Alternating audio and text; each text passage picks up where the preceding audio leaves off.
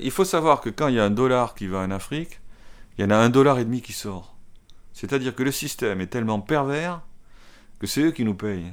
C'est-à-dire qu'il faut savoir que l'Afrique nous donne plus de capital, je parle de capital financier là, hein, d'argent, qu'elle n'en reçoit.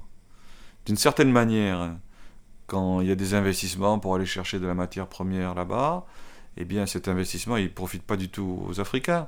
Il fait que ce sont eux qui nous renvoient de l'argent.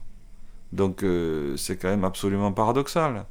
Tout ce qui est normalement, ce devrait être, euh, bon, on va là-bas, euh, je veux bien qu'au départ on, creuse des trous pour trouver de, de, la matière première, puis après vous la transformez, vous faites des produits, vous nous les vendez. C'est pas du tout ça qui se passe. En fait, c'est le contraire. C'était on va là-bas pour épuiser un petit peu le peu que vous pourriez avoir sur place, pour détruire le peu que vous consommiez sur place, et ce capital qu'on a fait fructifier, il repart.